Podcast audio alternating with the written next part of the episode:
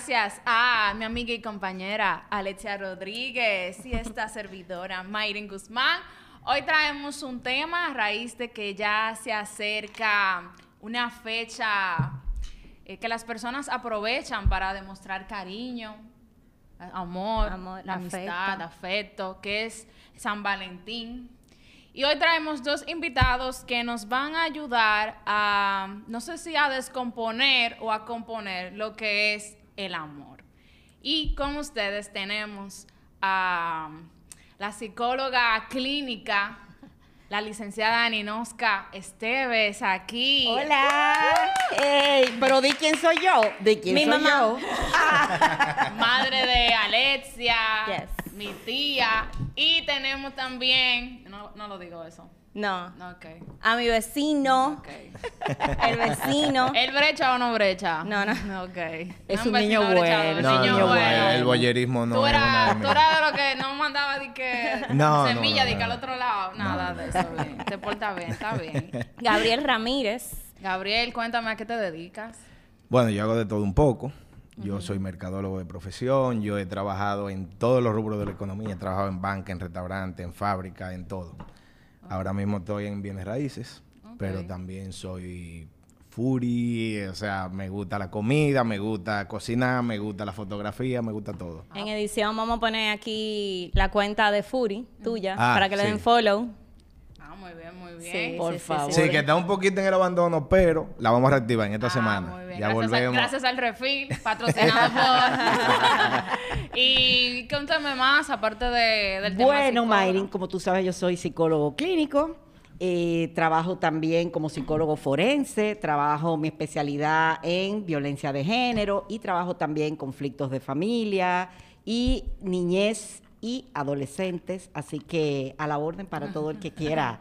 Ahí estamos. Ah, También le vamos a poner su cuenta aquí para que le den su follow. Claro. Todo aquel que necesita desahogarse, necesita una voz Chivatear, amiga. El trabajo terapéutico es más que desahogarse. Bueno, Ah. Y una pregunta, a ustedes que son madre e hija. Hay veces que a ustedes se le cruza su, su psicología cada vez que le quiere decir algo a Alexia y viene Oh, con una frase, Alexia se queda de que. oh yes. Ok, no, pero déjame decirte, es que Alesia cree que es la terapeuta en mi casa. Ya. Discúlpame, ella lo dice. Digo yo, bueno, pues acompáñame para el No, consultorio. yo vamos digo que yo soy buena dando consejos. Sí, no, y es cierto. No, pero es verdad. Oye, Oye lo que hace hijo mamá. de gato no Espérate. caza ratón. ¿Cómo es? Oye lo ¿Cómo que- es? Hijo oye. de gato caza ratón. Oye lo que hace mami. Cuando yo me levanto y son las 7, 7 y 15 y yo veo un voice note de mami antes de las 7 De la mañana. de la mañana, de pasa los 30 segundos, es la psicóloga. Entonces mami, mami tiene una voz para esos voice notes. Eh. Hola, buen día Alexia, ¿cómo estás? Mira, tal y tal cosa y tal y tal cosa. Esa es la psicóloga. Entonces cuando ella me quiere hablar como mami, es otra, otra, otra cosa. Ok. ¿Cómo es Sí. mami? Más dulce. No, cool. Oh. Ay, qué bien. Pero y eso fue, te, te manda esos voice no por, por algo que pasó la noche anterior. Sí, porque tal vez yo por el trabajo llegué tarde, no me ha visto, tiene un par de días sin verme, entonces viene un voice note, Ah, ¡pa! Tú sabes. Para hacerse sentir. Estoy Exacto. aquí, te estoy dando tu O al mediodía. para mira, conectarnos, para conectarnos, señores, porque de verdad, o sea, y ya que estamos hablando del amor, el amor entre madre e hija es un amor importante, Claro. es chulo, Claro, ¿verdad que sí? Sí, yo, yo quería saber la diferencia porque le estaba comentando a Alexia que el amor de pareja o el amor romántico, como se conoce, sí tiene condiciones, a diferencia del amor que yo pueda sentir por mis padres, por mi hermano, que es un amor, como se le llama, incondicional. Es decir, tú, no, tú no necesariamente me tienes que dar cosas a cambio. Ujú. Tú no Eh, eliges a tu familia. No, por ejemplo, tu mamá, quizás, algunas no todas, o tu papá, te va a querer por más delincuente que tú seas, por más que tú no lo visites, como que eso está ahí, hay un vínculo que, que puede romperse, yo no digo que no, pero es mucho más difícil a, esa relación de pareja donde constantemente yo tengo que estar dando demostraciones de cariño y de afecto para que tú sientas que yo estoy aquí para ti, que te quiero. Entonces, eh, ¿cuál es más complicado? ¿El amor condicional? ¿El amor incondicional? Porque realmente como que por default yo quiero, yo lo quiero porque es familia mía. Fíjate, fíjate Sí, algo. pero, o sea, aunque sea condicional, incondicional, o sea, como sea, o sea, ¿Cómo? No entendí tu punto. o sea, que Mayrin dijo de que cuál fue cuál, ¿Cuál es más difícil de mantener? ¿Cuál es más difícil de mantener? Sea familia o no sea familia, es difícil. O sea, porque tú seas familia, hay veces que es difícil por la personalidad de la persona, por el mismo vínculo de que es familia, te la hace más difícil porque obligado, tú tienes que verla, tú no puedes salir de esa persona, pero te, te- o sea, te la jode. O sea, no tienes que ver, para mí igual, tú tienes que demostrar cuánta familia no hay que tú tienes mucho tiempo sin ver, o que si tú no vas, si tú no le haces la llamada, si tú esto, entonces viene el chisme, viene que no se sienten que tú le estás demostrando afecto. Es lo mismo, o sea, también la familia necesita que tú le demuestres cosas. Hoy es que hay un constructo, señores, de que a la familia hay que quererla obligado. Sí.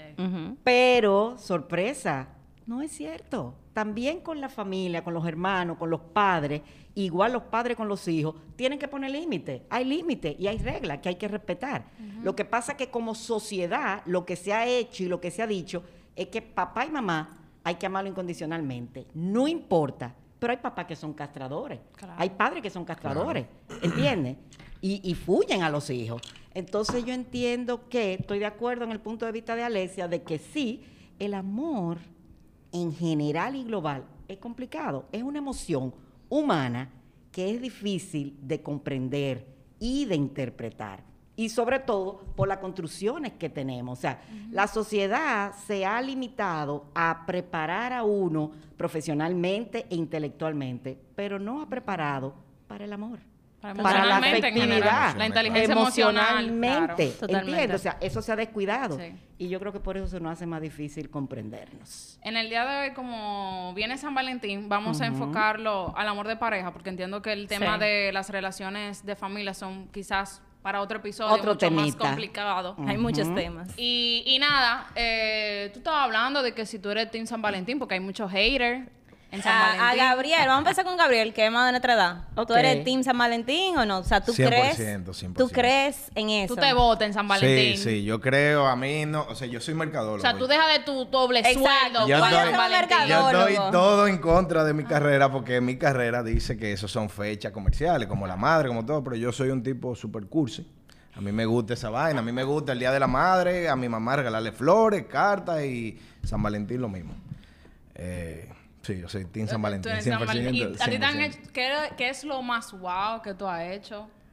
¿O que lo que te han hecho a ti? No, lo más guau que yo he hecho fue mi propuesta de matrimonio. ¿Fue en San Valentín? Ay, Dios Eh, santo. no, pero fue, fue cerca. Ok, Sí. ok. Oh, ¿Y dónde fue? ¿Cómo fue? Fue en México, fue en México, en un restaurante. Lo que pasa es ahí.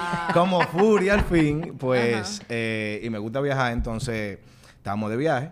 Y dije yo, coño, estamos de viaje, estamos en un restaurante bueno, pues ya aquí como que está todo junto, entonces pues déjame aprovechar. Y pues por ahí. Te dijeron ahí que sí. ¿verdad? Gracias a Dios. Gracias. ¿Tú tenías duda? ¿Tú tenías duda? feo. No, no, para para hubiera sido feo. Hubiera Nadie te hace feo. preguntas con duda. No, o sea. pero esa, es, no, no, no. Creo en ese ámbito caso. ¿En Ese ámbito, serio? ese ámbito Ay, caso, ay, ese ay, ámbito ay, caso, ese ay, ámbito caso. Y una pregunta, eh, o sea, ¿tú tienes cuántos años? Poquito, poquito. Tenemos 10 años de amor. Ay, pero no, no, pero digo, aquí. no, mami, tú das la pregunta. ¿Cuántos años yo tengo? Ah, mío. 33. 33. Ok, en todos tus noviazgos, desde que tú empezaste, tú siempre has creído en San Valentín, siempre has sido Charlie, siempre has sido Cursi, todo. 100%. Siempre. 100%. Y- Desde muchachito, de muchachito y desde la época donde yo privaba en que yo era lo más cool que había. Siempre. Ok, mami, en- empecé con él porque era de nuestra edad. En tu época, ¿Qué se hacía en San Valentín? ¿qué se hacía? ¿Era algo San Valentín? Sí, claro, sí, claro, pero era wow. Todo el mundo vivía pendiente de a quién regalaban, a quién no. Espérense, porque mami, en su época, mami era famosa, popular, eh, medio bully. Mami era, o sea, mami dije que, mierda, a los 15 de Ninoca, el que no recibe invitación en este país no era nadie. Quedado. O sea, estaba quedado. Y sí mami te la hacía sentir como que adelante, o sea, como que tú no ibas y se la daba el de lado y que toma. Diablo. ¿Tú la viste? ¿Tú la Mami, viste? no, pero me tiene la- cuento, tiene, tiene cuento. Gente Ah. como, ahora que son amigos y como que quedaron traumatizados porque no eran del Entonces, ¿tú grupo crees que cool. Mira, psicología como para ayudar al daño que ella hizo? Oh, usó su psicología para crear ese daño. Que es peor todavía. Ay, qué mala. Dios santo, no me ataquen así que yo soy la viejita del grupo. No. Por favor. Entonces, ¿qué se hacía en esa época? Entonces sí, era una fecha muy importante y, y muy romántica.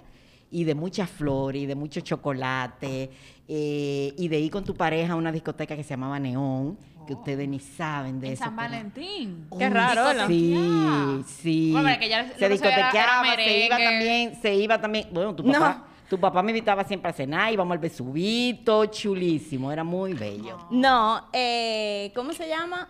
¿Qué, ¿Qué fue lo que tú dijiste que cuando tú dijiste Que, discotequear? que ahora, cuando tú hablas de discoteca, tú oyes el pum pum pum. Tú crees que es reggaetón, pero en esos tiempos era un Eh, merenguito. no, Mucha todo, lo, sí, todo lo que más me pone es una música de los 80 que no es merengue. Mucho bolero. Por favor, hablamos de Inexex, hablamos de Cure, por favor, no me ofendas. Ah, No me ofendas. ¿Y cómo se baila eso? Después te voy a Ok, enseñar. ok. ¿Y tú, Alexia, tú crees en San Valentín? Yo creo en San Valentín. Yo creo que es bonito que el capitalismo se haya preocupado por un día de ¿Verdad demostrar sí? cariño. ¿Verdad que sí? Igual que el Día de la Madre y de los Padres, ¿por qué no? Eh, claro, es todos O sea, esos días son creados, porque claro. realmente todos los días son del amor y todos los Claro, días son todos los de días son de y eso, pero es una conmemoración a eso que es tan importante, que es el amor y la amistad. Para mí, en mi caso, en, en el, cuando estaba en el colegio, San Valentín era más de amistad, no tanto de, de amor, porque, bueno, Tú sabes que tú me comentaste eso, pero no sé en tu colegio, pero en mi colegio full. O sea, sí era, porque de Sí. chamaquito. Entonces siempre lo que ¿Decía estaba... que de, de noviecito? Sí, de noviecito. No, no, en mi- en mi colegio se hacían unos... O sea, no te voy a decir que aparecía uno o dos, pero lo chulo era cuántas cartas tú recibías. Y esas cartas, la mayoría eran de, ami- de amigas. Era un colegio de palomo eso. ¿Qué colegio Bueno, es? estaba al lado de Manganagua, no sé si eso tenga algo que ver, pero esos tigres mandaban su Coño, Está carta. raro, entonces, está raro, está raro. O sea, no, o sea, no sé. Estaba Pero- un poco raro porque en el mío no, en el mío siempre, la gente que está en cuarto de bachillerato, que están reuniendo el dinero para la promo, Oye, siempre tenían un negocio. Sí, pero los de cuarto de bachillerato siempre tenían el negocio para San Valentín Ah, que, y tenían el paquete, Sí, sí, sí, o sea, sí, sí. una rosa Exacto. sola, una rosa en un Ah, peluche, serenata, una serenata Exacto, en entonces cursos, tú estabas en el curso, entonces era como un episodio, como que pasaba al principio del colegio, antes de empezar, y pasaban lo de cuarto, y entonces entraban al curso y todo el mundo estaba como que, "Ah, ¿a quién le mandaron algo? ¡Ay, fulanito me dio una rosa! Hay veces que había gente que se mandaban rosas ella misma para no quedar Sí. sin nada. Claro, 100%. De esa Claro. nunca Yo falta. creo que en el colegio fue que yo me di cuenta que yo no iba a ser realmente una chapeadora. Me- Lo que pasa es, yo no sé si, si fue que me lo enseñaron o qué, cuando un chico me regalaba y yo no tenía ninguna intención, a mí no me gustaba en lo más mínimo o lo veía como un amigo, yo no aceptaba el regalo. Porque sentía que o le estaba dando esperanza o lo que sea. Entonces yo lo que hacía es que lo devolvía para atrás. Yo decía, "Dáselo a Excelente, alguien". te valido eso, qué honesta. niña muy señores. inteligente a tan No, corta no, no, edad. no. Una Sí, no, y déjame decirte, tú acabas de dar eh, una de las pautas que yo le doy a mis pacientes cuando van allá, o sea, la honestidad es una de las aristas más importantes para una relación y para el amor. Claro. Y andamos un poquito perdidos con eso. Sí. Así que tú mira qué bien que lo desarrollas. Pero también desahuciar a ese muchacho, eso da. eso Sí, no, eso pero no que da. yo le decía, es que tú no me No, ¿y qué tú no crees? Que mejor lo dar coja falsa- muchas gracias y después que le diga no, arranca, pero, pero Ah, por lo no menos, arranca. pero no le, no le haga el desaire, ese muchacho que se esmeró, gastó su yo tiempo, lo hacía su delante de la dinero. gente. No, yo pero lo ella lo hacía de una manera, me imagino No, que yo lo asertivamente. se lo devolvía, pero yo no lo hacía delante Ah, de la ya, gente. bueno, sí, sí. Eh, pero Qué una, trauma. una cosa, ¿cuál es la diferencia? Que yo he hablado mucho eso con Alexia, entre enamorarse y el amor. Yo pienso, dirá- enamorarse y el amor o enamorarse y amar. Eso mismo, enamorarse y, y amar. Ok. Eh, para mí, enamorarse es como una especie de antesala. Pero no, o sea, yo me puedo enamorar de alguien y no necesariamente llegar a amarlo. Correcto. Pero necesariamente para yo amar a alguien tengo que estar enamorada. Tú misma lo has dicho, o sea, es el antesala. Se Sí, pero eso pasa. Sí, claro, pero ¿por qué? Porque cuando viene el enamoramiento, después viene la intimidad. O sea, comienzas entonces a abrirte y la otra persona también comienza a abrirse. Ok, entonces, ¿qué es enamorarse? Entonces, enamorarse es el primer paso, es ese, ese contacto, cuando esos neurotransmisores ahí, esa serotonina, esa dopamina, están ahí en acción. O sea, un aficie. sí, un encanto. Esa palabra fina, un o sea, un encanto, aficie. eh, sí, un encanto, una cosa Una ch- chula, una porque el amor una es algo químico. Para mí yo decir es que algo químico. enamorarse es una sensación, o sea, como que puede ser volátil. Es una sensación es- del momento. Exacto. Pero hay veces que Después- dura buen tiempo eso. Sí, Sí, y, en la y primera en relaciones parte, se, un buen se tiempo, baja, ¿y a vuelve y qué- sube. ¿Y a qué tú llamas un buen tiempo? ¿Años? Años. O sea, lo- lo- Yo iba a decir meses. En una relación, sí, por lo menos de noviazgo primero, por lo menos dura un año. Y después como que baja. Después baja la cosa. ¿Por qué? Porque ya, ya ustedes comienzan, ya la pareja comienza a conocerse más y a saber quién es el otro. O sea, ya tú te comienzas a mostrar tal cual. En el enamoramiento uno como que esconde muchas Todo de cosas. color de rosa, Todo de todo de color de color de rosa. Todo, tú, tú pones una, ¿cómo se llama esto? Una otra personalidad, tú pones. ¿verdad? Para Sí. encantar. Totalmente. Pero ya en la segunda La- parte, eh, que ya estamos en lo que estamos, intimidad, Sí. entonces ahí es que uno decide. Bueno, sí, no, sigo La, o no. la gente dice que es como su propio manager cuando está comenzando a conocer a alguien, como que muestra solamente las partes bonitas y positivas que tiene. Ya después que lo atrapa, comienza, Exacto. comienza a sacar la garra. Bueno. Sin querer. Que comienza a de hacer, tiempo, ¿eh? comienza a hacer. No, Se lo agradecemos si la sacan para que no nos hagan perder el No, tiempo. claro, Discúlpame. claro, totalmente. Ok, claro que sí. Totalmente. Claro, ok. Pues, entonces, ¿y el amor ya qué viene siendo? Porque mi, mi argumento principal es que el amor no se encuentra, sino que se construye. Mucha gente comienza a decirte, no, pero tú vas a encontrar a alguien que te quiera. No, pero tú vas a encontrar a alguien que te respete. Como que tú vas, como en las películas, que tú estás en un supermercado con el carrito, no te chocaste. Y ya, Por eso, la película y la novela son los fracasos, han sido, han sido eh, propulsores de muchos fracasos. Pero espérate, antes de tú entrar en esa pregunta, tú hiciste una que tú no respondiste. ¿Cuál? Diferencia. Eh, no, tú dijiste, puedo llegar a amar a una persona sin estar enamorada. Yo- ¿Qué tú opinas, Gabriel? No. no.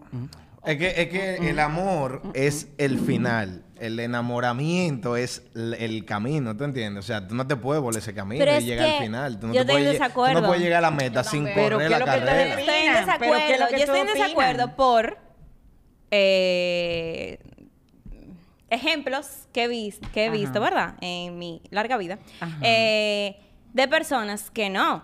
Puede ser que tú conociste una jeva. eh, conocí un tipo. Ay, perdón, la mesa, producción.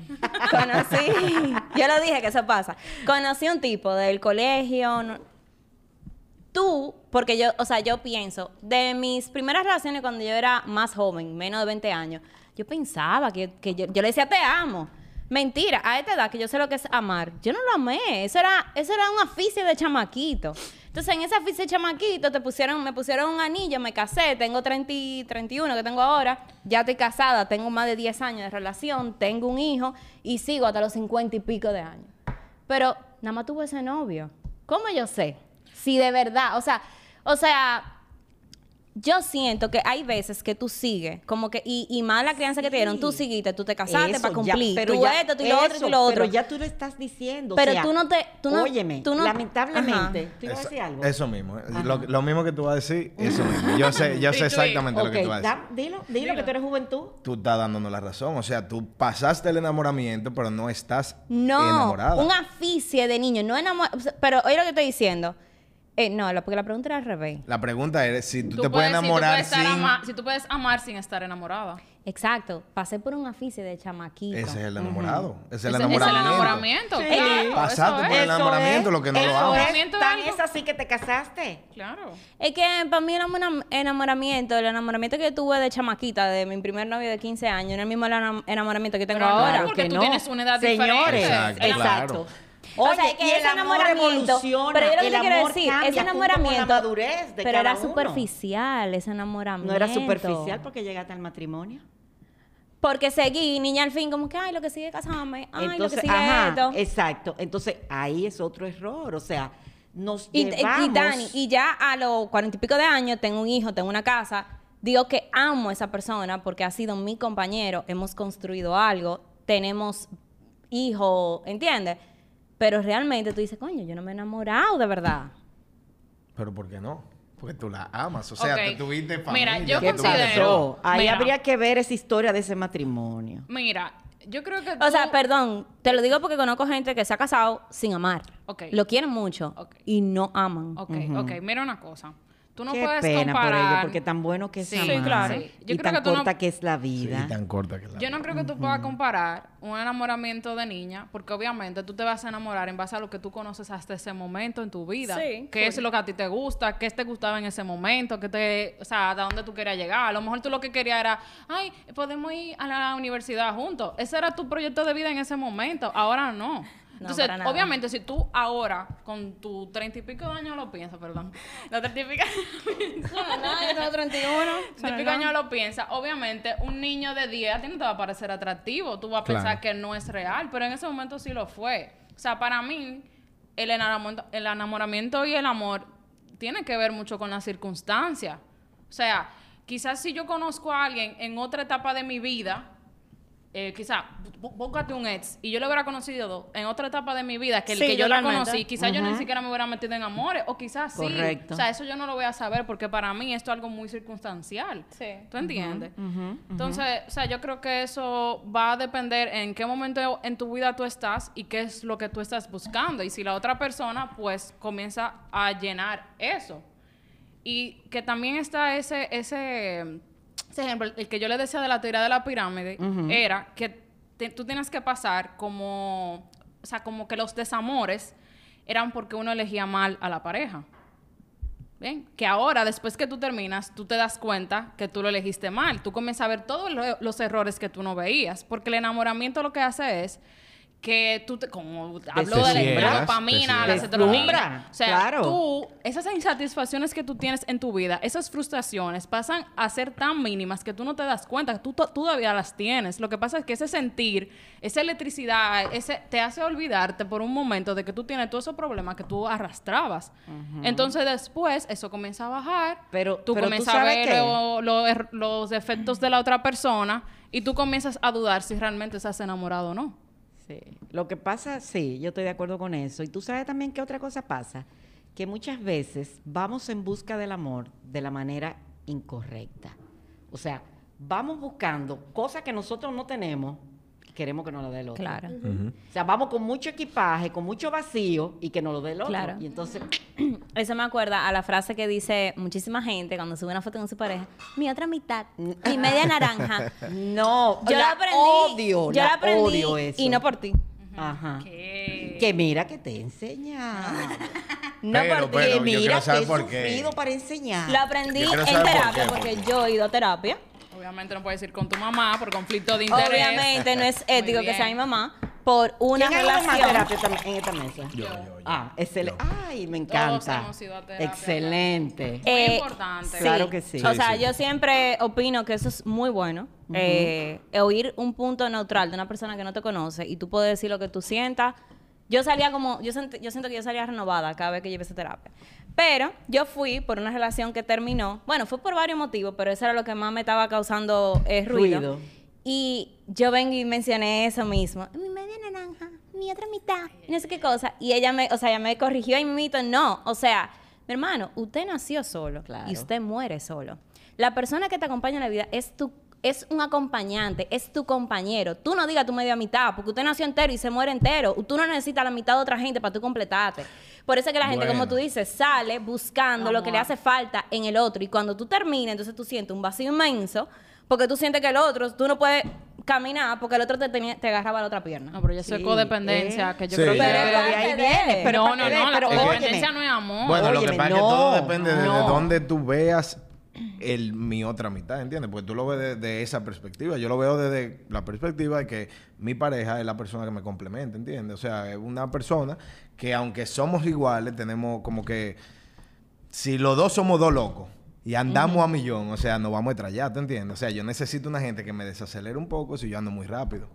Ok. ¿Me Por, lo tanto, yo lo veo pero más yo lo- como óyeme. un complemento, un compañero que tú decís mi otra mitad, o sea, mi mitad. O claro, sea, claro, porque señores. si tú hablas de que mi otra mitad, que una No. gente que yo no puedo vivir sin esa otra Óyeme, mitad, bueno, pues uno lo dice, vive, usted y en el llora, pero usted vive. Oye, uno lo dice y en el inconsciente uno lo cree, que uno necesita la otra mitad, que uno está incompleto. Señores, somos como le te dijo la terapeuta, la colega, estamos completos y porque estoy bien, elijo estar en compañía.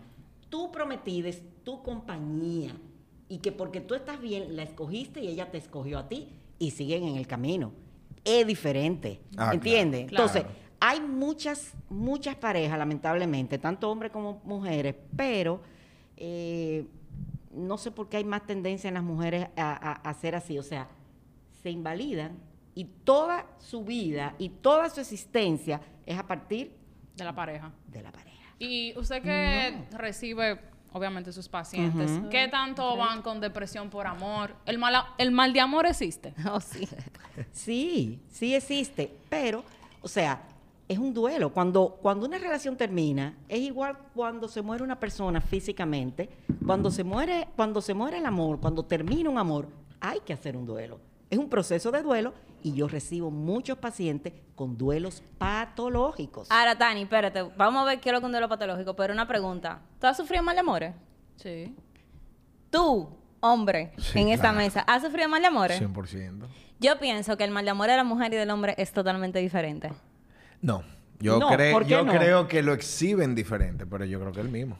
O sea, eh, sufrimos lo mismo, lo que, por ejemplo, o, sea, el quiere, hombre... o sea, quiere decir que el hombre se reprime y por eso Sí, que nosotros claro. las mujeres no nos damos Claro, cuenta. ustedes 100%. Es que el hombre, el hombre tiene mucho, mucha, mucho constru eh, mucha, mucha cosa por la que tiene que, que como que, que esconderlo, tú sabes, o sea, como que. Claro. Yo soy macho, mucho ah, ego, yo yo soy un macho y yo no puedo, eh, tú, tú me O sea, entiendes, tú yo no puedo andar llorando en la calle. Mira, Un coro de digo amigos que- y que lo... Y tú andas con tus amigos y dices, ahí anda, llorar". ahí anda Gabriel de lloraculo. Sí, sí, sí, sí, sí, claro, te comienzan a... Entonces ahí está el problema. Por, por una necesidad social, ellos han Sí. tenido que ese duelo tratar de maquillarlo un poco. ¿Y pero qué te pasa con eso? Se acumula, ¿no? No, No explota. Y si se acumula, ¿qué pasa? Explota. Enferma. Claro. Entonces viene la depresión. Por eso hay mucha depresión en hombres. Y es 100%. por eso, señores, y la depresión tiene nombre y apellido. Lo que pasa es que los hombres, por lo que tú dices, no pueden decir el nombre y el apellido, se les está prohibido. Yo lo que iba a decir era, en lo que tú dijiste, que lo exhiben de manera diferente, por, por mí que me ha pasado y he visto a otra gente, las mujeres terminamos y ahí mimito. O sea, si de verdad amamos a la persona, lo lloramos ahí mismo, nos damos una- dos semanas, porque no todo el mundo se, se tiene mal de amores. No sé, pero yo no todas mis relaciones tienen mal de amores. No, claro. Tú Depende lloras, del si tienes que dejar... Depende. Exacto, Depende si tienes que dejar de comer, deja de comer, llora. No, yo nunca he dejado de comer. Yo he de nada, comer. Por nadie. Ni nadie. Yo he dejado de comer en dos ocasiones. Nebel. Yes. Que tiene, la comida no tiene la culpa. o sea, nada que ver. O sea, muy mal por ti. No, no, no. no, Bueno, no. lo mejor que me ha el mal de amor es rebajar un par de libras. A mí me da hambre. Ansiedad. Ah, pues fue una ganancia para Fue ti. una ganancia. Mira, mira el Fue lado una ganancia. positivo. Que me caiga otro así ahora no. Todo mal de amor, uno lo ve como catastrófico, pero tiene su lado positivo. Totalmente. Claro que sí. Cuando tú comienzas a ver, o sea, cuánto aprendizaje y cuánta ganancia tú obtuviste de eso. Totalmente. Yo lo, o sea, agradezco full. Eh, o sea, no puedo decir de que, ah, de mi expareja me arrepiento full. No, hubieron momentos buenos, hubieron momentos muy felices y me dejó muchísima enseñanza. Y súper bien, o sea, qué bueno que pasó lo que pasó porque hoy yo soy otra persona que yo no era antes. Y si eso no hubiese pasado, yo quién sabe dónde hubiese estado o quién hubiese sido Alexia, ¿tú me entiendes? Exacto. Eh, pero lo que voy a decir es que las mujeres, por lo general, lo expresamos de una vez. El amargo, la depresión, uh, ah. Y después ya... Claro, ah, por- por- porque lo tenemos permitido. Ay, Bueno, full. exactamente, Lo tenemos permitido. Pero el exactamente. Porque está hombre- socialmente aceptado. Sí, sí, Exacto. sí. O sea, yo puedo decir, no, estoy No, mal, no socialmente de terminar, aceptado. estoy mal. Me voy más allá, socialmente esperado. O sea, de Claro. hecho, Sí. tú y No, yo si tú- si tú no, terminamos si tú- y tú no lo Uf, qué lloras. punto tan Y tú no lo lloraste, tú claro no lo que sí. querías y Ajá, tú eres, o sea, exacto. ¿para qué tú Ajá. estabas perdiendo tu tiempo? ¿Tú? O sea, tú tienes que llorar. Pero entonces el hombre, el hombre sale de una vez a la Ah, calle. El Ah, hombre no lo una nada. no lo quería nada. porque tú estás llorando y mala en, tu cuarto comiendo helado. A la semana la ven con alguien. Mira, de una vez. Mira. sí, sí, sí.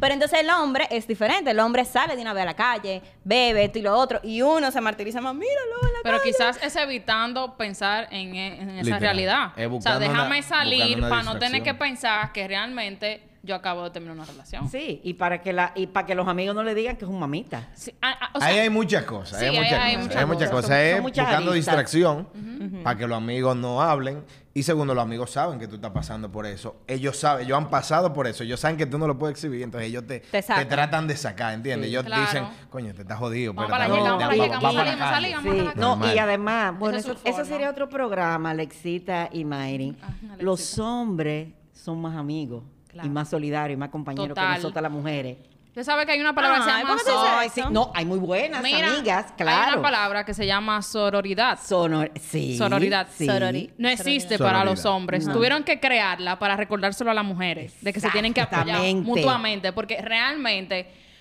es difícil. O sea, hay un, yo no sé por qué hay una competencia constante entre la mujer. Correcto. Sí. A nivel de todo. Sí, o sí. sea, se envidia todo. Todo. Yo no entiendo por qué. O sea, yo tenía un, un grupo de, de amigas en la universidad. Y cuando yo me di cuenta que esas personas no disfrutaban, cuando a mí me iba bien, yo dije, esto no amistad. ¿Qué es lo que está pasando? Se supone que tú tienes que estar feliz por mí. Sí. Pero los hombres son muchos, loco, felicidades, Sí, sí. vamos a salir, vamos a celebrar. O sea, por eso yo siento que me llevo mejor con los hombres, porque Sí, siento que son más sinceros. totalmente, Son yo más A mí me encanta tener amigos hombres. Me encanta. Eh, pero. Pero es otro programa. Sí, Sí. es otro programa. Iba a decir que a mí sí, mis amigas me han tocado buenas amigas. Cuando yo he terminado, full han estado ahí, vamos a salir. Sí, claro, vamos- pero hay. Sí, claro, claro, que hay las hay. tres, claro, que, sí. las hay. Sí, sí, Pero sí. no es la generalidad. No. No. O quizás se pintan de buena. Pero eh, seguro gozando que están viéndote mal. Eso hay que ver. Ese, ese es el problema de las Eso mujeres. hay Que, que tal ver. vez tú crees que, ay, mira, tan buena que, que ella sí. está. Ahí está la Sí, otra sí, pendeja sí, sí, llorando. sí. y acabándose por atrás. Entonces, eh, Alesia me, me preguntaba, o no sé si nos preguntamos mutuamente una vez que salimos, que si tú puedes amar a más de una persona en una vida. Porque hay gente que habla del amor de, la, de tu vida. El amor de mi vida es fulano. Como que, ¿cómo que se le llama eh, a nivel coloquial? Ese es mi... Crush. No, No, que ese es mi... Ay, Dios. Vamos, Gabriel, tú puedes. Ay, Dios, ese es mi... Ay, Dios, tiene un nombre. Mi derriengue. No. ¿Quién lo dice? ¿Toquilla? No. Mm, no, Sí, es si importante acaso. quién lo dice, Es como, es mi clave, es mi, ay Dios, mi golpe. ¿Eh? Mira, nunca Sí, lo había ese oído. nueva, Sí, sí, nueva sí, Nunca lo había oído. Bueno, yo lo comencé a Ella es la escuchar. de la mesa. Yo lo comencé a escuchar al final del año pasado y que no, que ese es mi golpe. Y yo, ¿cómo así? y después fue que me explicaron, no, porque es tu golpe. O sea, es como que existe el amor de, de la vida de uno o uno puede tener varios amores en la vida porque al final la pregunta es, Ujú. ¿el amor nace solo o realmente yo decido amar y construir algo con una persona? Exacto. Yo, yo entiendo que el amor es una decisión y que es una construcción y que es una construcción de día a día. Eh, eso que tú dices de que existe ese golpe, bueno, sí, hay muchas mujeres y muchos hombres que es así. Eh, pero ¿qué pasó con ese golpe? O sea, el que, el que es tu golpe y el que tú amas y el que te quiere, no se va. Se queda. ¿Entiendes? O sea, ¿por qué ya esa mujer o ese hombre no está? ¿Qué pasó? Bueno, pero quizás O sea, ya él no era estaba- mi golpe ya y no yo no era su golpe. Puede ser. Tal vez se Entonces, conocieron en el momento equivocado de la vida. Bueno, entonces, ¿y qué tú haces perdiendo el tiempo pensando en ese golpe? Te estás perdiendo tu presente. No, Sí, yo, Te está bueno, perdiendo tu o sea, presente. bueno, la pregunta de nosotras no vino, no vino dada de si tú estás perdiendo tu tiempo o no. Fue que yo le dije a Mayrin que yo creo que tú puedes amar varias veces en la vida. O sea, en el sentido de que eh, me casé, tuve hijos, es el hombre que yo amaba, bla, bla, bla, pero pasó algo, me divorcié. ¿Quién dijo que tú no puedes volver a amar? Claro que sí. Va Sí, a ser otro, para sí. mí es otro tipo de Otro amar. tipo de amor. Otro, Otro tipo tipo- de claro, amor, completamente Porque diferente. No va a ser el porque mismo Alexia- amor, pero con otra persona distinta. Porque es el También, mismo amor. Pero, Pero tú Alexia- quieres otras cosas de la Sí, vida. ya Ya, tú tú no has tienes cambiado. Y ya Y tú tu hiciste, ya tú completaste muchas cosas de la vida que tú tienes que Exacto. hacer. Tu misma experiencia te hace cambiar tus necesidades y tus Sí, deseos. totalmente. Y por lo y por, por lo tanto, tu elección va a ser diferente, va a ser nueva, pero claro que se puede amar.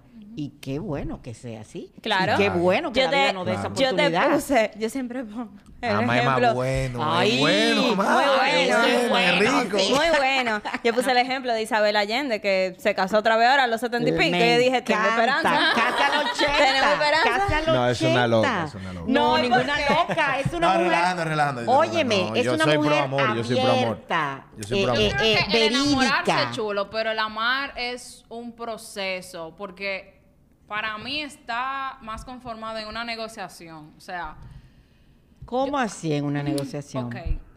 Para mí, cuando yo decido amar y construir algo con alguien, yo llego a acuerdos. esos acuerdos deben estar claros. Sí. Cuando esos acuerdos no están claros es que vienen los problemas. Exacto, estoy de acuerdo completamente. ¿Tú entiendes? Entonces es como una negociación de ambas partes, donde yo, o sea, donde ambos no tenemos que, que ayudar, hay que hacer un ganar-ganar, pero también se trata de límites. Y yo creo que ahí es que la gente se pierde. Mucha gente dice, tú me tienes que amar como yo soy, y tú me tienes que aguantar toda esta mierda.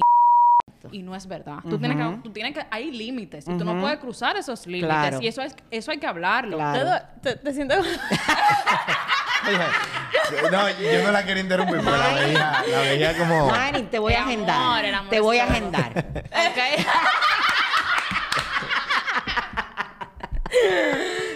No, pero, ok, sí, yo estoy completamente de acuerdo, pero ahí viene un elemento muy importante que falta muchas veces en el amor, y es la comunicación.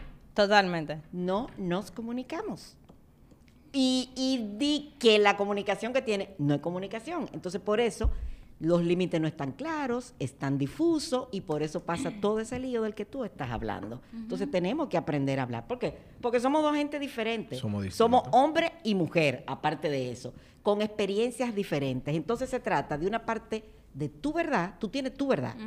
Y tu pareja tiene Claro, su verdad. sí. Entonces, si tenemos esa comunicación, ese diálogo, podemos poner aquí, entre, entre, entre, esas, dos entre esas dos partes, aquí podemos poner un poco de tu verdad Un poco. y un poco de la de él. Y hacemos una verdad que sea Claro. mutua. Totalmente. O sea, yo creo que hay que ceder, pero a la vez también tener sus límites. Exactamente. Entonces ya esa es la prueba vivaz de que el amor se construye, no que se, no que tú sabes, no de que, que yo me encontré una gente y que mierda, yo la amo. Yo la amo a la Que yo primera ya. O sea, es que es que simplemente, mira, con la comunicación, que estoy totalmente de acuerdo, o sea, si, hay- si yo soy amante del cine y tú lo odias el cine, coño, yo no te puedo someter a ti ahí al cine todos los días. Entonces tenemos que comunicarnos diciendo, mira, yo, yo no aguanto el maldito cine. Entonces. Vamos a ir dos veces a la semana por lo menos. Y Pero mira, tú porque yo estás sé que a ti te tú gusta. estás cediendo. Exactamente. Entonces llegamos a un acuerdo. Exacto. Llegamos No, al pero tú eres, acuerdo. tú eres bueno. Dos veces a la semana y tú no soportas Coño, el son cine. ¿te das siete días, son siete días. o sea, hay cinco que yo no estoy yendo a mi cine, que me gusta. O vete tú para tu cine y yo me voy También. para el salón. Correcto, Coño, ¿tú te correcto. entiendes? Entonces, por Mira, eso la comunicación. Porque ahí viene otra cosa muy importante que ustedes están diciendo. Dijimos comunicación y lo otro, reciprocidad. Debe de haber reciprocidad para que, para que un amor sea sano y sea funcional. Claro. Pero el amor de por sí no es sano. Porque yo siento que si no es sano, que es tóxico, entonces no es amor. Ajá, Mayrin. ¿Y de qué? mot- No sé, fundí. o sea, para mí el amor. Claro, claro. Ok, se ha hablado de amor verdadero y amor sano. El amor es verdadero y sano. O sea, como que el decirlo y ponerle ese apellido, entonces quiere decir que todo lo otro tiene otro nombre, pero no es amor. Mm, No necesariamente, no necesariamente. Bueno, porque las personas que lo hacen tóxico van en busca del amor. Claro, ok. Pero entonces no lo saben cómo manejar. Y volvemos otra vez, otra vez, vuelvo. Es que vamos con heridas. Y Ese- vamos perdón, dañaditos. Eso es lo que yo iba a decir. O sea, yo entiendo que ese amor se vuelve tóxico porque una de las dos partes, o tal vez los dos, cayeron en mala cosa, tienen cosas propias que lo están llevando a la relación. Y eso no es lo que lo vuelve comunicando, tóxica. que es lo que estamos hablando. O sea, un amor tóxico es, por volver al, a- al ejemplo del cine, a mí me gusta el cine, a ti no, y vamos todos los días al, so- al cine. A esa persona que no le gusta el cine, para ella, o sea, yo te amo, pero coño, yo odio el maldito cine y estoy yendo todos los días, ¿te entiendes? O sea, yo estoy sufriendo diario, pero bueno, pues yo estoy aguantando dos horas que dura una película. ¿Tú Bueno, entiendes? Pero, yo, no casi- o sea, yo no califico ese ejemplo como algo tóxico porque, loco, tampoco te están matando. Bueno, estoy hablando del cine, pero es y cuando, tú poniéndolo... vienes, y cuando tú poniéndolo- vienes a ver a tu novia, le- tu novia de esos dos días, aprende a amar el cine. Exacto. O sea, Y yo descubre algo que ella ni a sabía. tóxico yo me voy a cosas más profundas. Los celos, por ejemplo. Los celos, la manipulación, Manipulación. eh, El control. el El control. Y son cosas que trae esa, una de las dos personas, o pueden ser los dos, Sí, con pero, trauma, claro, que pero ¿qué pasa? Que muchas veces, si estamos en la etapa del enamoramiento, no vemos esas banderas No, rojas. para nada. Red flags. No las vemos. Para Entonces, nada. Ahí, ahí es que viene el problema. Cuando venimos a darnos cuenta, ya estamos embaucadas en la situación. difícil salir. Muy profundo. Sí, es difícil, pero... Se sale. Yo Sí. creo Se que sale. con, con cierta inteligencia emocional o madurez, uno puede saber que se está enamorando y uno darle cabeza y decir, ok, ¿me conviene esta persona realmente? O sea, si realmente va a la par con lo que yo quiero en mi vida. Exactamente. Sí. Eso Yo es creo darle cabeza y que... tener la voluntad de, de pararlo ahí o seguirlo. Bueno, eh, hablando de mi experiencia propia, que tuve una relación tóxica, en el proceso Ok, de... Antes de eso, Ajá. ¿qué es una relación tóxica? ¿Qué ¿Y tú por- y por entiendes? qué me entiendes? ¿Qué tú entiendes por Porque- relación porque- Yo tengo un tóxica? tema. Todo el mundo entiende que es el otro el tóxico, no uno. No, mira. Ahora te voy a decir. en mi Bueno. caso, yo creo, eh, la otra persona era, era tóxica. Que, oye, que palabrita que se ha vuelto coloquial. Ahora todo es una No, relación no, no. tóxica, No, ya no, no. todo es una la relación otra tóxica. persona era tóxica. Si me habló pero alto, yo. Eh, ya es una relación. Mira, mira, yo me quiero ir porque estoy cansado, me duele la cabeza. Relación tóxica. Ajá. No, la- no, no, Mira, cómo se la llevan, mira cómo se la llevan. No, no, no, no, porque ahora eso es como Sí, toda la gente sí, que tú realmente era tóxico. Ok. Exacto. Lo puedo confirmar. Gracias. ¿Dónde Entonces, tú lo sabes. ¿Dónde Tú lo sabes, pero yo yo... sé, yo lo sé, dame, hasta yo lo sé, hasta Todo el yo mundo lo no se lo sé. Sabe. Pero... Eh, si lo estás viendo. Ay, Dios Sí. mío, discúlpanos, pero tenemos que hablar de la Yo que experiencia. te vi los otros días, es a ti. Bueno, si no sabía, ya sabe. ya sabe. eh, bueno, yo lo que quería decir en esa cosa que tú dijiste, que también tengo que decir, o sea, él era tóxico, pero yo me volví tóxica también. Y lo que quería decir es que en el proceso de esa etapa de enamoramiento que tú dijiste, que tú evalúas a esa persona, tú- en esa etapa, tú no ves nada de eso. Porque una persona que llega tóxica a la relación sin tú saberlo, son esas personas que te tratan como que tú eres una reina.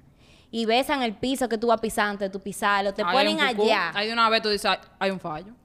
Yo, no- yo no estoy tan buena. tú Bueno, Por eso yo me tomo mi tiempo con todo. Por eso yo voy al paso. Con Pero todo, al depende, paso. señores, porque yo me metí en esa relación siendo súper joven. ¿Entiendes? Siendo súper joven. Tal vez vieja, a esta 23, edad- 24, entonces una vieja. No, mi amor, yo tenía ¿Cuánto tú 20 tenías? años. Yo 20 tenía 20 años. 20 años. Sí, es verdad. 20 verdad. años. Ah, no, una 20 años era una niña. O sea, Sí, es verdad. cumplí 21 acabando de meterme en amores. Hija única y añoñada. ¿Cómo que tú dices que se llamaba tú. él? Más falta. En fin, lo que quiero Le vamos a decir- poner su usuario aquí. Para que le den palo. Lo que quiero decir es que en ese proceso, esa persona te sube tanto y te sube tanto que cuando hace algo tú lo, ex- lo excusas. ¿Entiendes? Tú dices, no, pero no, eso pasó por esto. Y tú te empiezas a creer lo que esa persona te dice. Y tú dices, sí, ¿verdad? Fui yo que hice algo mal. No tú y lo otro. Y en la etapa en que a mí me tocó, que yo era súper joven, tú estabas como los niños, como una esponja, que tú absorbes, tú absorbes. Yo estaba construyendo mi personalidad. Y tú te embaucas y, tú te, y pasan los años y tú, mierda. Y cuando tú vienes a darte cuenta que tú dices, mierda. ¿Tú Y tú te enamoras, ya tú estás aficiada entonces, para el colmo. Es difícil salir. Y si no hubiese sido que a mí me hubiesen votado, yo no sé hoy. ¿Qué ¿dónde tú eras? piensas? No, sir. Tuviera fuñida. tuviera bien jodida, y lo siento, tuviera bien jodida. No, tal vez tú te hubieras dado cuenta. Es que tú te das Yo pienso que- tú hubieras comenzado a O trabajar sea, en esa no, bandera yo roja. tuve varios Claro, es que momentos. cada quien se despierta a su Mira, momento. Sí, lo que pasa es que tuve varios momentos de lucidez durante. Y, Es que y yo fui- sí- ahí fue que yo fui a terapia por primera vez. Mira, mira algo, Alexia. Tú dices que yo creo que tú sí te estabas dando cuenta. Lo que Yo pasa estaba es que consciente. Tú sí estabas, tú lo sabías. Lo que pasa es que tú creaste una codependencia emocional tan grande con esa persona que tú no te animabas a seguir dándote cuenta porque era muy evidente. Lo evadía. Sí. O sea, yo me di cuenta al segundo día de conocerte que tú tenías una relación complicada sí. porque tú vivías nerviosa. Y tú no- o sea, tú, tú lo sabías. Tú, lo que pasa es que tú no querías aceptarlo porque a ti te daba miedo afrontar eso. Porque imagínate tú, si afrontar el día a día con una persona que supuestamente tú estás bien era complicado, imagínate enfrentarlo de tener una ruptura, de tener que explicarle el por qué, porque a ti te daba miedo. Sí, totalmente. O sea, que no creo, o sea, yo creo que la gente sí sabe lo que no se anima o no tiene quizá el coraje de, de enfrentarlo. Pero yo creo que la gente Sí. sí. se da cuenta de esas señales, lo que pasa es que la ignora. Claro. Y muchas veces estando en la relación, pues uno se, o sea, porque una persona que desplaza esa conducta tiene problemas y está enfermo. Entonces la pareja enferma juntos, o sea, es, un ciclo. Totalmente. Es un ciclo. Y es Es posible así. ser una pareja ex tóxica. O sea, es posible ese, ese amor que era tóxico, sanarlo. Sí, reconstruirse. Sí. Y eso se logra con terapia. Terapia. Vea, A mí me 809. Eh, el número de teléfono, claro. Los obvio. teléfonos, aquí en pantalla. A mí me pasó, o sea, dentro de esa misma relación en la que yo pensé que habíamos ya ex tóxico full y que y fuimos a terapia. Sí, yo creo que, que sí. Fuimos a terapia. El primer, tera- mejoría. el primer terapeuta me dijo, huye. y yo no huí. Yo dije, no, hay que cambiar de terapeuta. pregunta, ¿un terapeuta te puede decir cuándo abandonar una relación? Te da, te da los avisos de lo que hay. Pero o sea, decirte, bótalo. Exacto. No, la decisión, fuerte. óyeme. no. Bueno, porque En yo fui, terapia, no servía porque me lo dijo. te- bueno, óyeme. Me dijo, la- corre. En terapia la decisión él tenía miedo por tu vida o algo así. Yo creo que sí. Yo Entonces, que sí. nosotros te acompañamos en esa decisión, pero tu decisión es tuya. Claro. Ahora, nosotros te ponemos a, te ponemos a que tú veas cuál es, cuál es la contemplación de la situación y de la realidad y te ponemos en el presente, en el aquí, en el ahora. Pero habría que ver el vínculo que tú formaste ahí, había que ver qué cosas pasaron, que el terapeuta se dio el permiso. A veces es necesario. Y, el, y el terapeuta se dio el si te permiso. ven peligro Claro. o algo, Ujú. Claro. supongo. Exactamente. Bueno. Por, por las características de la relación, ahí está. O sea, él vio un peligro inminente. O sea, esa podía llegar a, a- a cosas más fuertes. Y por eso se dio, te dio el permiso. No lo oí. No lo escuchaste. Pero salí. Pero saliste No, y eso es años, pero eso, salí. Eso, es pero importante y eso es lo válido. Y con eso te tienes que quedar. Chévere. O sea, que ya, relación superada. Full. Y de todo se aprende al Claro, final. claro. O sea, pero sí también yo creo que hay gente, todo el mundo necesita amor. Yo creo que sí. Sí. Yo creo que sí también. Pero como que hay gente aburrida tan fuera la vida rara. sin amor.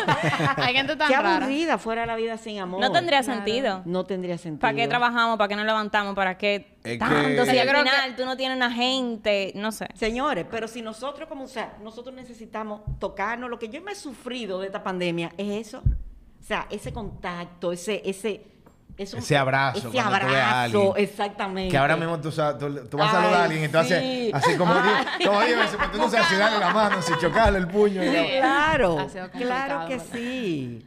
Sí, el amor, el amor mueve muchas cosas. Sí, sí. No. Está lindo. Yo creo que Pero ven acá, todo el mundo aquí dijo, eh, si creen San Valentín, ¿tú no dijiste? Ay, yo creo que yo dije que sí, Sí. que me parece que Sí. está bien de parte del consumismo colocar un día Bueno, para uno señores, pero cada cual, óyeme, pero cada cual, ok, los comerciantes lo usan para su, y para su eh, eh, ganancia.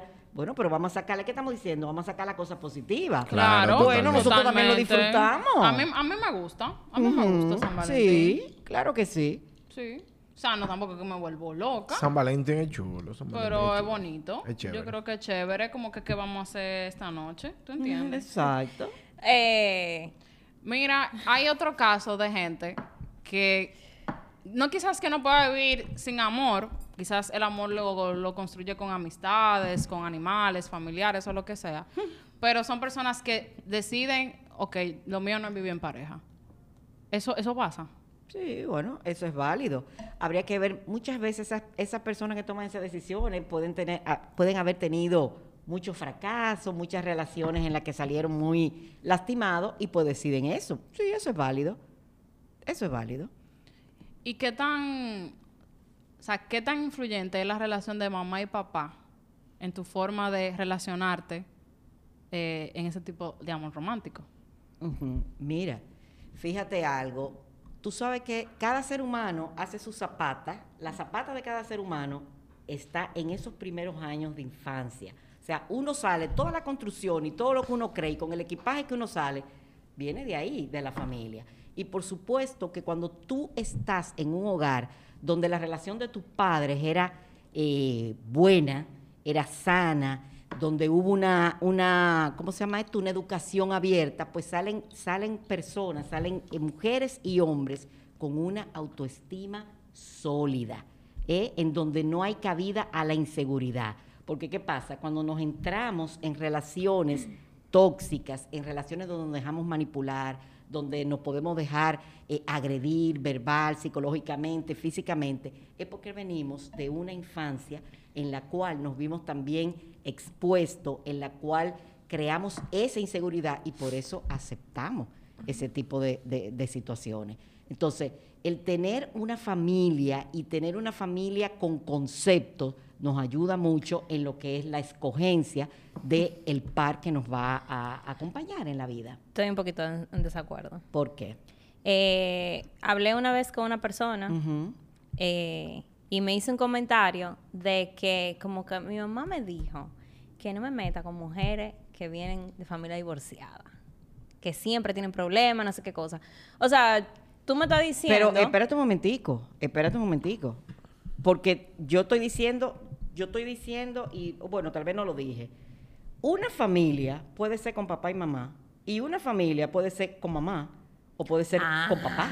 Ahora, Pero si son, unos, ma- si, son, si son una mamá y son un papá presente en la vida de sus hijos, ahora sí. ok. Ahora Entonces sí. aquí hay mucho Eso, tabú mira, también. justamente hoy estaba yo leyendo algo, un artículo que decía que lo que te traumatiza no es el divorcio, es la ausencia de uno de los dos, porque tú puedes, o sea, tus papás se pueden divorciar los dos, pero si tus dos papás siguen eh, presentes, papás, claro. siguen estando presentes, pues eso no te va a influir en nada en tu persona. Lo que te traumatiza es que se divorcien y que tu papá te suelte en banda. exacto. O Como que pasa. se divorcien y que tu mamá te suelte en banda. Tú sabes, eso es lo que traumatiza. Claro, esa, esa, eso, esos padres o esas madres ausentes estando vivas, o sea, difuntos estando vivas, entonces es diferente. Y también que tendría que ser otro programa también, o sea, aquí hay muchísimo tabú con el tema de las mujeres divorciadas.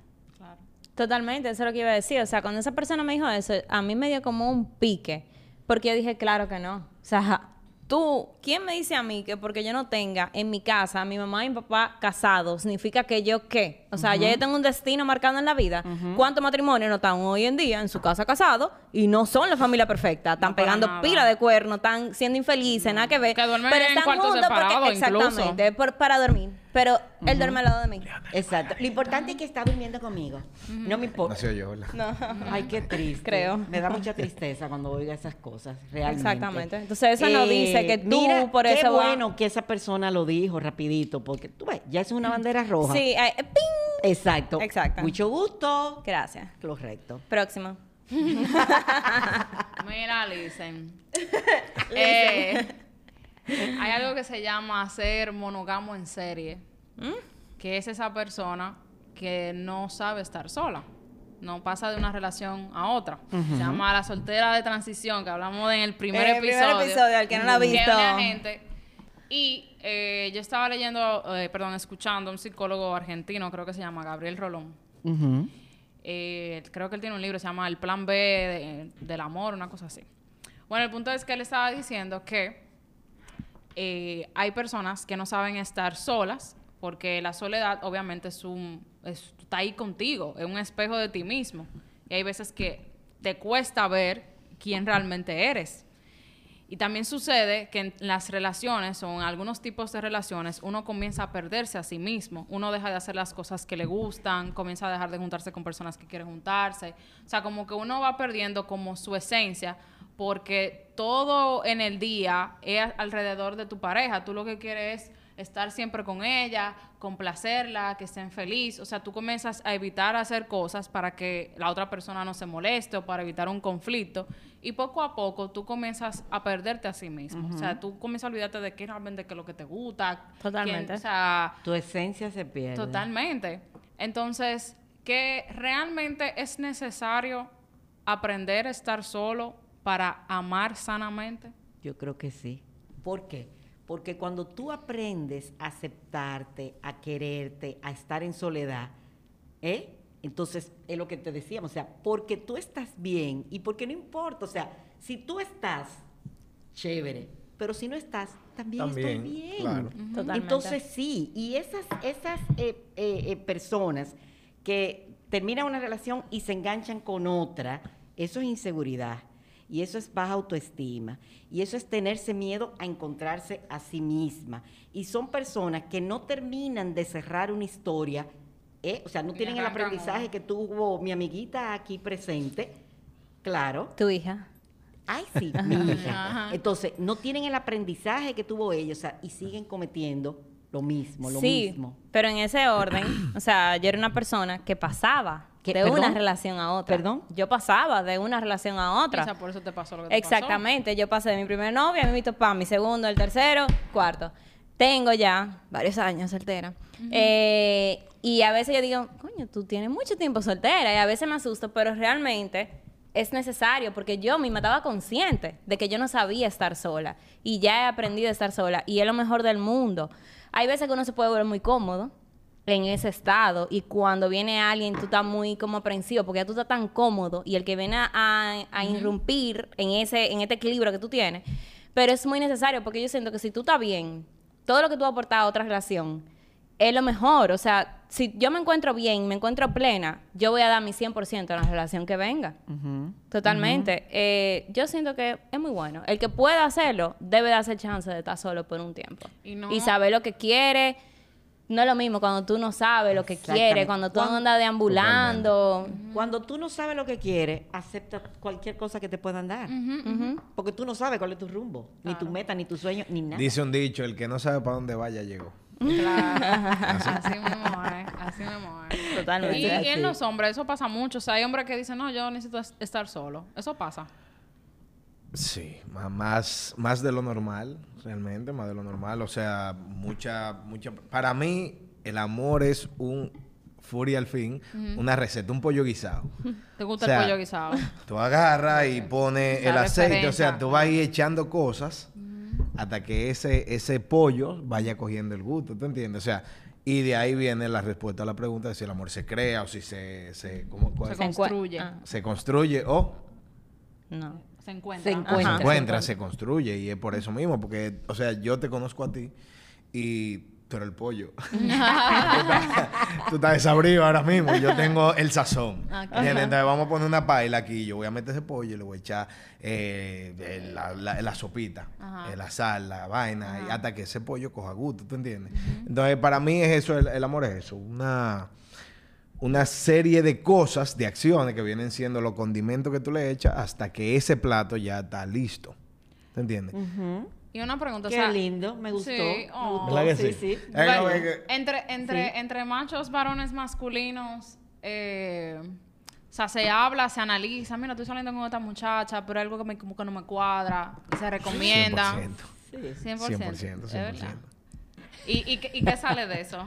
Sale la verdad porque nosotros, noso- o sea, por lo menos los hombres no hablamos con, con la verdad. O sea, si es una tipa que yo lo veo mal, porque yo entiendo y, y me he dado cuenta que muchas mujeres de antes, o sea, en su juventud, te- tenían la vida alegre, el viejo oficio, Ajá. y hoy en día, o sea, quieren... en el episodio de Soltera 2. Y hoy en día quieren ya formar una, esa, esa, esa estela, como que la carrean. Y uno como hombre, su deber decirle, mire, esa muchacha yo la conozco, tiene su historia, tiene que tener cuidado, maneja con cuidado Pero que la y- está... Ah, ahí viene la una pregunta, pero ¿cuál es la la pregunta? Ese lo hablamos en el episodio. Lo que, lo que va viene. Claro, porque Yo ustedes, sí pueden. Exacto. Ah, yo no voy a No, hacer- no, para nada, para nada, O sea, está, no está en todo podemos. el derecho de nosotros Para nada, rechazar no a podemos. El problema es de ustedes, que ustedes las mujeres no se dan ese warning. Nosotros, mi trabajo es darle el warning al hombre. Ahora, si ustedes no lo hacen... Pero ¿por qué tú dan warning? Porque- Ah, no, yo sí se lo doy a todas mis amigas, del que yo sepa. Mira, Porque si, por ejemplo, ahora, si ustedes tienen una amiga que está saliendo con un tipo, que el tipo tiene su historia y usted no le dice nada a la, a la mujer, eso es problema de ustedes. Ahora, yo a mi amigo, mi amigo, porque yo quiero a mi amigo, mi, mi, mi, mi responsabilidad es decirle, mira, yo la conozco y ella era esto. Puede cambiar porque yo tengo, mira, yo conozco un caso. Ah, de Gracias. Una por- persona que era súper Alegre. alegre. y después que conoció a ese pana se volvió monja. Tiene- y están casados, tienen su, su familia y la tipa, o sea, que yo sepa, obviamente, no o sea, nada, Pero nada que ver. Gabriel, pero Gabriel, o sea, esa muchacha no tenía compromiso Para nada. Y gozó como ella entendía que tenía Sí, que es que- gozar. es que- Y cuando ella entendió, se enamoró, llegó a la segunda parte, ya entonces ella decidió que será su pareja, que será su complemento y por eso decidió monja. Perfecto. Está perfecto. Y yo Ah. estoy totalmente de acuerdo. ¿Por qué? Te voy a decir por qué. Pero primero déjame decir. Mi trabajo es decirle a él, mira, ella, esto, esto y esto. Eres tú que sabes. Él no era fácil tampoco, pero ya es problema de las amigas de ella que se lo digan, ¿entiendes? O sea, yo, yo le digo, mira, tú no eres un santo, pero ella tampoco. Entonces tú tienes que saber lo que te estás metiendo. Bueno, Y- porque ahí, ahí entra el- el- lo que hablábamos. Los hombres son más amigos y son más de sinceridad. Yo particularmente a mis amigas me restringía de decirles, si yo sabía, Claro. mira, yo no le decía que Gabriel, porque de una vez salvaba, o sea... Sí, hay Claro. veces que Sí, en- Claro, en- automáticamente, envidiosa. automáticamente estás Sí, envidiosa de que yo encontré a alguien. exactamente, Pero también sucede un fenómeno muy, muy peculiar. Y es que, por ejemplo, cuando yo te digo a ti, tienes que tener cuidado con ella. Entonces, eh, diablo, Dios mío, hasta se me olvidó. decir. tuve, un, lapsus, tuve un lapsus. Que tengan cuidado con ella, que cuando tú le dices tengan cuidado con ella, ¿qué pasa? Tienes que tener cuidado con ella, ¿verdad? Ah. Entonces tú te empiezas a cuidar, ¿verdad? Porque, pero ahí viene de que el amor no, no, no aparece, sino que se construye. Porque, por ejemplo, Gabriel Ramírez, o sea, el hombre, yo entiendo, yo voy a hablar por mí y voy a generalizar. El hombre no anda buscando una mujer de que, mira, me voy a casar con ella, estoy enamorado de ella. ¿Entiendes? O sea, tú conoces una tipa, tú quieres salir con ella, pero tu, tu mentalidad, por lo menos, en- o sea, yo no conozco a nadie, voy a hablar por mí, no conozco a nadie que diga de que, mira, ya yo quiero buscarme una novia, sino que tú estás saliendo, estás conociendo gente y tú vas descartando. Y en ese proceso, bueno, pues tú conoces una que esa persona pues, hace clic contigo. Entonces, mi novia, mi prometida, me voy a casar con ella, tengo 10 años de amores, tengo un año ya comprometido. Y yo cuando yo empecé a salir con ella, yo no estaba buscando tener amores, tú sabes. Todo lo contrario, yo lo que la vi, bueno, ella era bonita, yo quería como que, tú sabes, yo quería salir con ella. Yo quería ligar con ella.